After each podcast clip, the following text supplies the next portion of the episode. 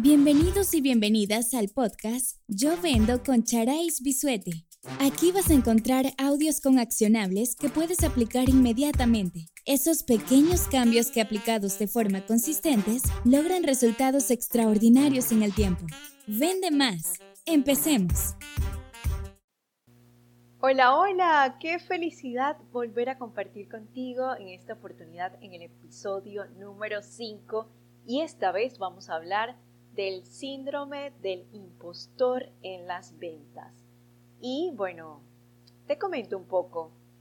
El síndrome del impostor, me gustaría decir que a todos nos pasa, pero resulta ser que, bueno, sí, a la mayoría nos pasa, a 7 de 10 personas le pasa en el mundo, entonces no podemos hablar de absolutos ni a nadie ni a todos, pero sí hablamos de que a la mayor cantidad de personas le pasa en algún momento este síndrome del impostor. Y se da por temas de creer que las cosas que te suceden o que te sucedieron en el pasado tienen que ver más con la suerte que con tu capacidad, que con lo que hiciste. Si pues has escuchado alguno de mis capítulos anteriores, todo tiene que ver de acciones o, o hábitos que has hecho de forma consistente y que eventualmente esto tiene una repercusión y un resultado y no es, es como la imagen del iceberg donde abajo estaba todo el esfuerzo y luego se empezaba a visualizar los resultados. Y bueno, sobre todo yo lo he visto más que nada cuando las personas inician en el tema de vender o cuando quieren transformar o evolucionar su negocio o incorporar un nuevo producto, un nuevo servicio o atreverse a hacer algo diferente. Entonces allí nace el síndrome del impostor. ¿Cómo podemos eh, entonces trabajar en estas áreas de oportunidades? Yo recomiendo que utilices un prototipo y el prototipo lo que hace es que evalúas el mínimo requerimiento viable para lanzar ese producto, ese servicio que vayas a ofrecer y ponerlo a prueba. Porque el síndrome del impostor se reduce con tiempo y experiencia.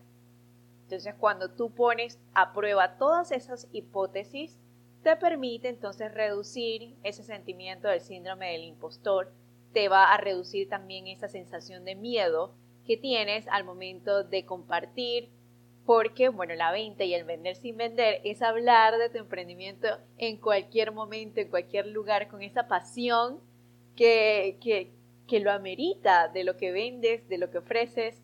Entonces, mientras más pones a prueba estas hipótesis y validas que efectivamente lo que ofreces es lo que la persona recibe, vas reduciendo ese síndrome del impostor y puedes hablar con mucho más seguridad y firmeza. Porque, bueno, además de que, bueno, 7 de 10 personas son las que sufren síndrome del impostor, resulta ser que la mayoría de esas personas son porque son muy exigentes y perfeccionistas. Y que además en el pasado tienen esa sensación de siempre, eh, o bueno, la mayor parte del tiempo, tener éxito en las cosas que hacen.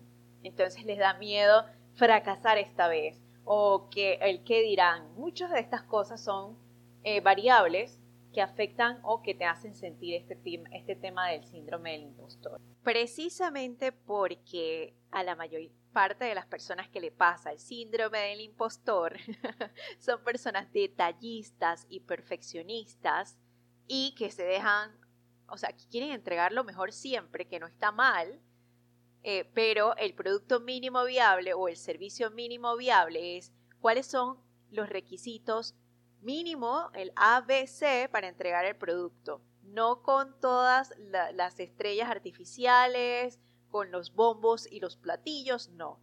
¿Cuál es lo mínimo? ¿Qué es lo mínimo que necesito para entregar ese servicio o ese producto?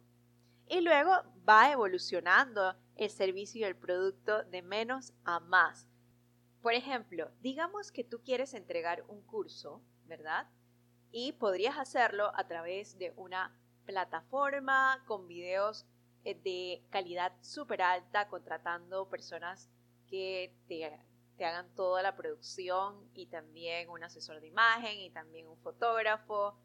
Podrías hacerlo de esa manera, sí, pero eh, te da miedo y empieza el síndrome del impostor y cuando terminas el curso e inviertes todo ese dinero, te das cuenta de que quizás no era lo que el cliente eh, requería o pues sí, pero te da miedo venderlo y ya tú invertiste un montón de dinero en esa producción para saber si realmente las personas lo van a comprar o no y lo tienes que vender, pero te da miedo venderlo porque no estás seguro o segura de que realmente eso es lo que quieren las personas. Entonces, el producto mínimo viable de esa gestión, digamos que, digamos que sería que tú tienes el conocimiento, tienes el tiempo y tienes una licencia de Zoom de 14.99, donde entonces validas las personas que quieren, eh, haces eh, todo el temario de lo que quieres entregar, eh, haces la producción en temas de ventas, en temas del mercadeo, toda la, parte gráfica y la promoción, y lo haces por Zoom y eso te genera un costo de $14.99, no supera los 100 dólares.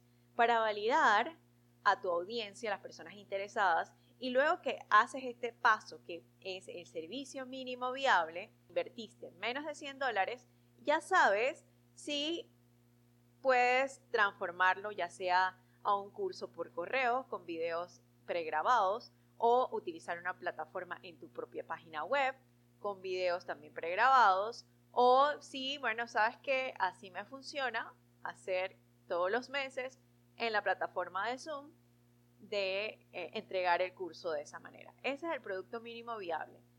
Yo quiero entregar un conocimiento a través de un taller, lo puedo hacer de diferentes maneras. ¿Cuál es el servicio mínimo viable para entregar eso?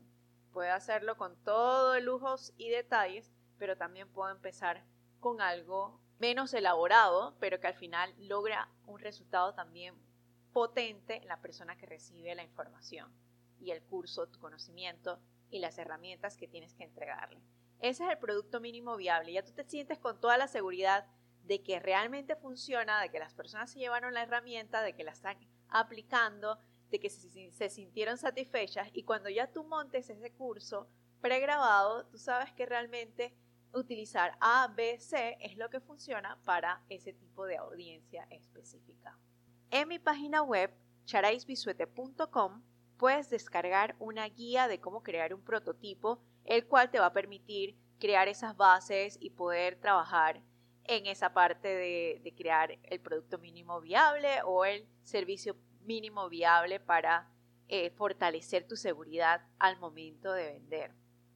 Hay otras cosas que pueden afectar. Recuerden que nosotros somos los dueños de nuestras vidas y nosotros decidimos a quién le damos poder y es importante reconocer a este tipo de personas que tienen un acceso a nuestras vidas muy importante y que su opinión no nos importa, porque si fueran personas que desconocidos quizás no le prestemos tanta atención, pero cuando son personas muy cercanas y emiten su opinión, tienden a herir o a hacernos dudar de esa capacidad, ¿verdad? Entonces, haz esas preguntas conscientes de que si esa persona alguna vez ha hecho lo que tú estás haciendo, si alguna vez lo ha puesto a prueba, y entonces ahí vas compensando eh, cómo vas a aceptar lo que esa persona te dice. Y recuerda que lo que le funciona a una persona no, o a un emprendimiento o a un negocio no significa que te va a funcionar a ti y lo que no le funcionó a esa persona no significa tampoco que tampoco te va a funcionar a ti hay muchas variables que pueden hacer que a ti te funcione la herramienta o la estrategia que esa persona, negocio o emprendimiento eh, no le funcionó. Entonces, es muy importante que tú crees tu producto mínimo viable con las características que tú habías decidido en base a tu cliente ideal, según las necesidades que esa persona o ese cliente avatar necesite y corroborar si esas hipótesis, que puedes incorporar esas hipótesis que te dicen y corroborar si realmente para tu negocio o tu emprendimiento es válido o no. Me encantó volver a compartir una vez más en este espacio. Recuerda seguirme en mis redes sociales en Instagram, Facebook, Twitter por arroba charaisv o ir a mi página web charaisbisuete.com. Un fuerte abrazo y te espero en el próximo episodio. Chao, chao.